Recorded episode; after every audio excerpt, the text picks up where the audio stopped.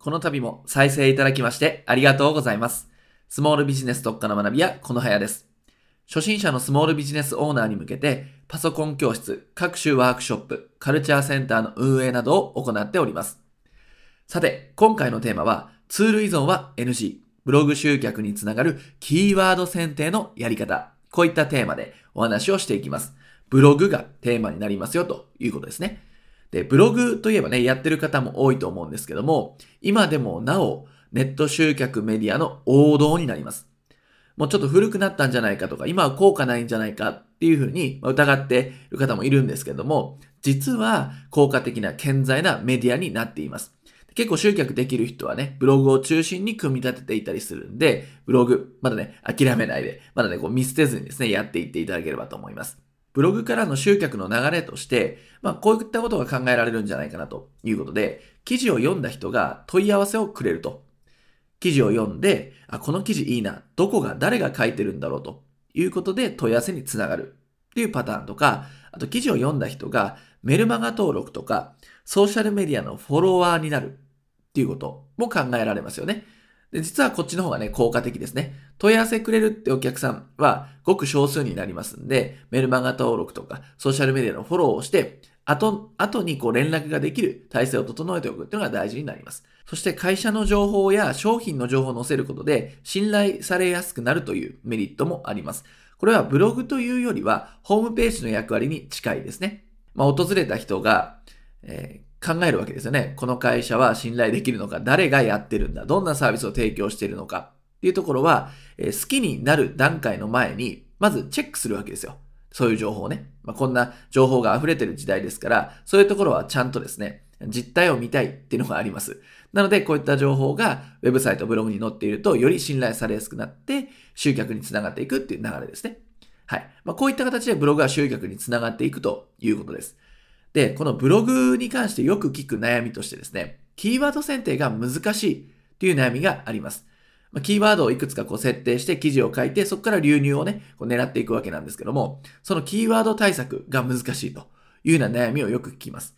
キーワードの対策をいっぱいしたのにもかかわらず、検索の上位に表示されず、やる気を失って継続できなくなってしまうっていうような悩みもよく聞きます。で、ブログでよく言われることとして、キーワードツールを使いなさいって言われるわけですね。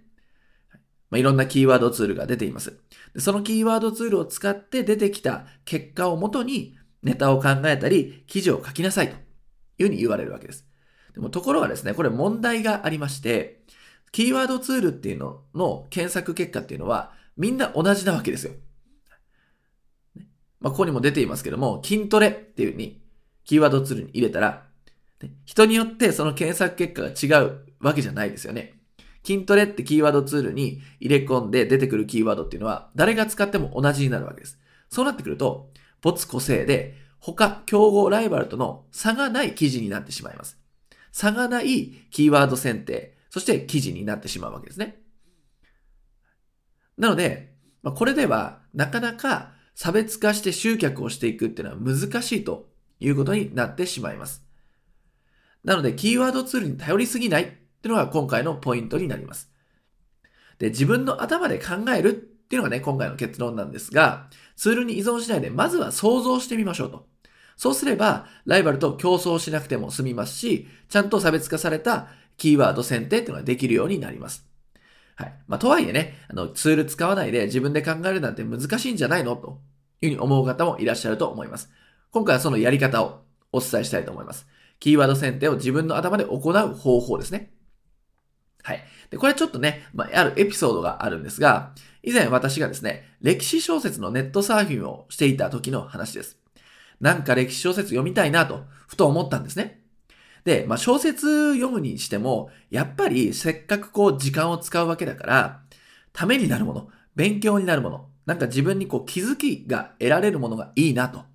いうことで、そういえば経営者ってどんな小説読むんだろう？きっと歴史小説読んでるはずだというふうに思いまして、調べに行きました。Google を使ってですね、経営者歴史小説と検索をしました。はい、で、ざーっとこう記事をね、ネットサーフィンしながら見てったんですけども、すると、ある記事にたどり着きました。有名大手企業の経営者23人がバイブルとする愛読書まとめっていう記事ですね。いいタイトルですね。で、キーワードもね、入ってまして、これにまんまと引っかかってしまったわけなんですが、こういうプロセスをですね、辿ってきた人間からすると、バチッとハマるね、心をこうわしづかみにされるタイトルでした。はい。で、こちらの記事を読みまして、歴史小説をこう探していったわけです。まあ、龍馬が行くとかね、そういうのが含まれていたんですけども、そこから購入をしたっていう経緯があります。愛読書ってことなんで、まあ、小説に限った話じゃないんですが、小説も何個かね、含まれていて非常に参考になりました。で、この経験で思ったことがあるんですよね。はい、経営者歴史小説と私は調べたわけなんです。検索したわけなんですけども、これ調べるのってどんな人とちょっと考えてほしいんですが、きっと経営してる人、経営者、あるいはこれから起業を志している人、あるいはフリーランスとして働いていこうと思っている人、あるいは会社のですね、役員とかマネージャークラスの方がこういうふうに調べて読むんじゃないかなというふうに思ったわけですね。まあ、そんなに外れてはいないと思います。こういうふうに思うわけです。ということはですよ。ということは、例えば、経営者相手にホームページ制作を売るという風な方がいた場合、そういう会社があった場合ですね。普通は、ホームページ制作格安とか、ホームページ制作料金とか、そういう風に調べるわけですね。ところが、このキーワードって多分想像に難くないですが、競争が激しいですよね。ものすごい競争率だと思います。みんなここ、まあ、いわゆるビッグキーワードというものを狙ってくるので、ホームページ制作格安で検索されれば集客できるだろうというふうに考えて狙っていくわけです。で、競争が激しくなってしまうと。だから、特にスモールビジネスはこういったところを狙っていっても勝てないので、ずらしのテクニックを使いましょうということなんです。だからこそずらしのテクニックだ。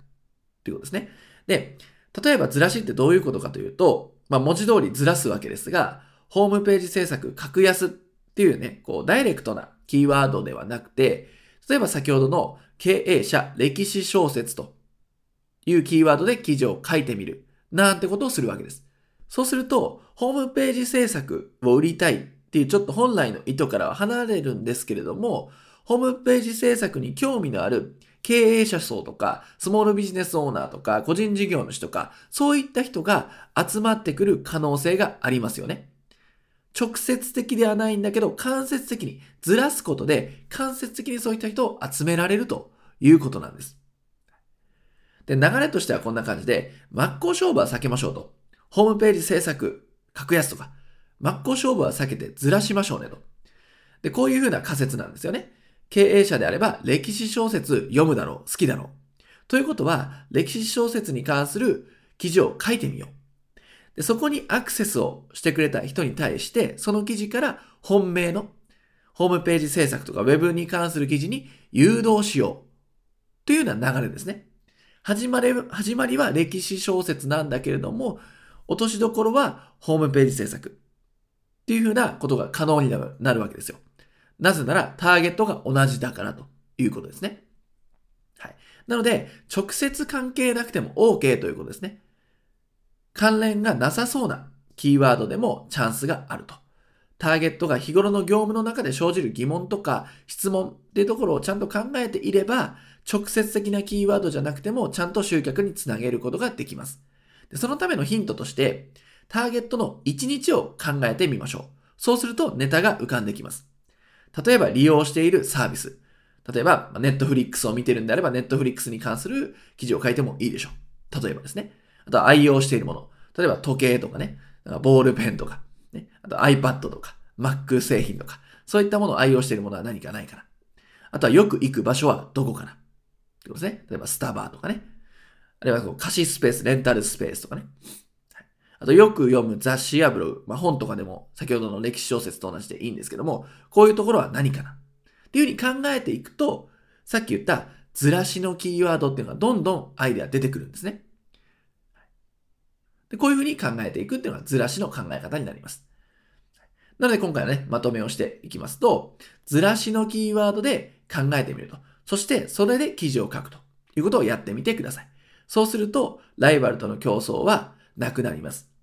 なので、まあ、こういった考え方ってツールに頼ってるとできないんで、ツールに頼らず自分の頭で考えてみましょうねということが今回のまとめになります。